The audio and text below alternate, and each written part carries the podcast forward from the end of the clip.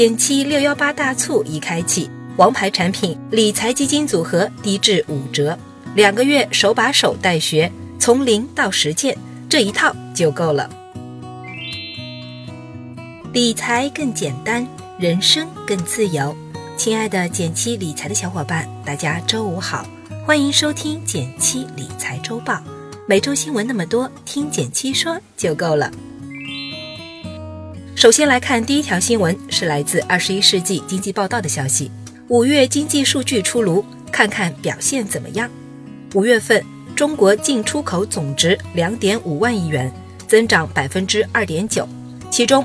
出口增长百分之七点七，进口下降百分之二点五，货币供应量 M 二同比增长百分之八点五，预估为百分之八点六，前值为百分之八点五，新增人民币贷款一点一八万亿元，预估为一点三万亿元，前值为一点零二万亿元，社会融资规模增量为一万四千亿元，预估为一万四千一百亿元。前值为一万三千五百九十二亿元。本周五月的经济数据密集出炉，我看了看，有几点想和大家分享一下。首先是我国的进出口数据，出口数据表现超预期，说明在中美摩擦的背景下，对外贸易开展的也还不错。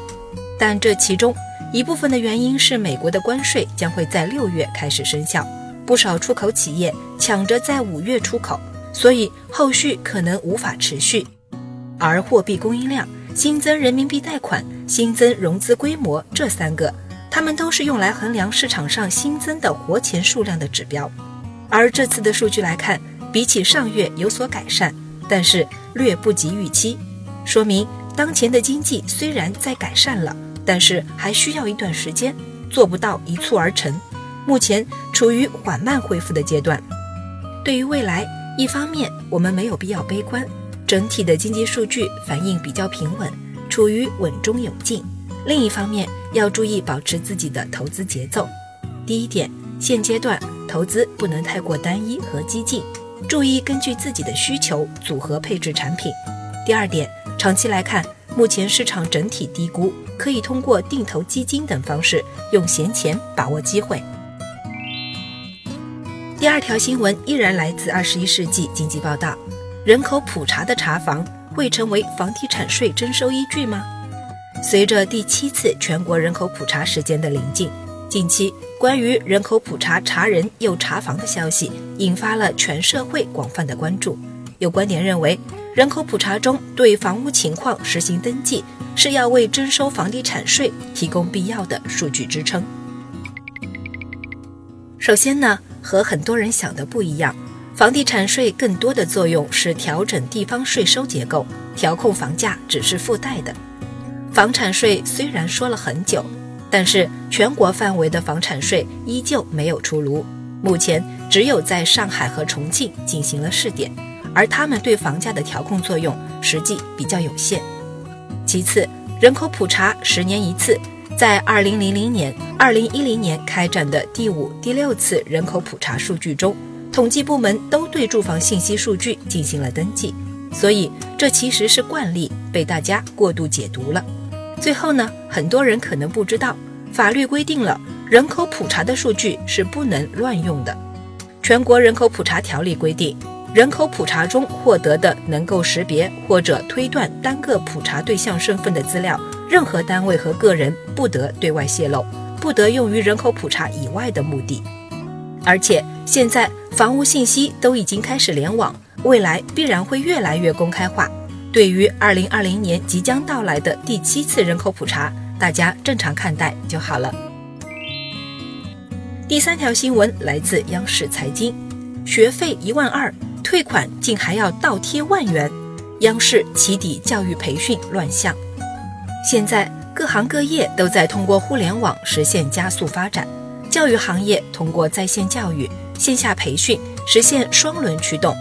但在快速发展的同时，一些违法违规行为也出现了，部分教育培训平台存在违规招生、违规贷款、退款难，甚至跑路等乱象。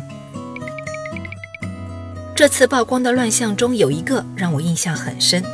平均一百五十块钱一节的课，在退课时乱收费，欺负很多人不仔细看合同，上面居然写退一节课要支付三百元违约金，一万二的课退课需要倒贴一万块。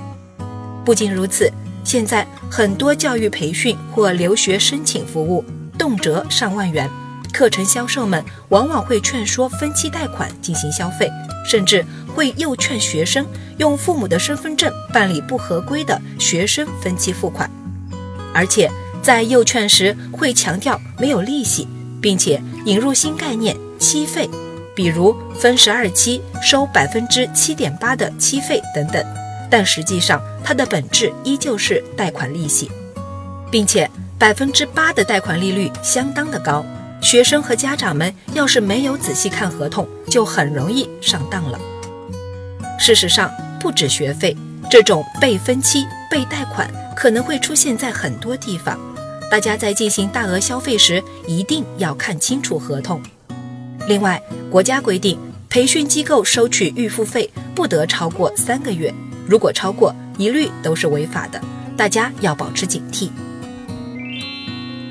第四条新闻来自和讯网，科创板开板，中国资本市场迎来历史性时刻。科创板六月十三日正式开板，短短两百多天，从去年十一月初的宣告到改革方案逐步清晰，再到正式开板，中国资本市场迎来了一个全新板块。科创板终于正式成立了，仔细一数，全程只用了短短两百多天，速度非常快。科创板和现在的 A 股区别很大，有很多制度上的创新，比如注册制，未来只要符合要求的企业可以快速上市。而对于这些创新，官方也说了，难免会有风风雨雨。科创板未来很可能是边运作边优化。目前科创板有六家公司已经确定通过，更有一百二十二家公司在受理中，主要行业涵盖信息技术、生物。高端装备制造、新材料、相关服务业和节能环保。但是呢，科创板毕竟不同于原先的 A 股，更多处于发展早期，尚未盈利的公司也能上市，风险更大。官方也设立了个人投资者五十万资金的投资门槛，所以对普通投资者来说，直接通过个人来投资风险有些大。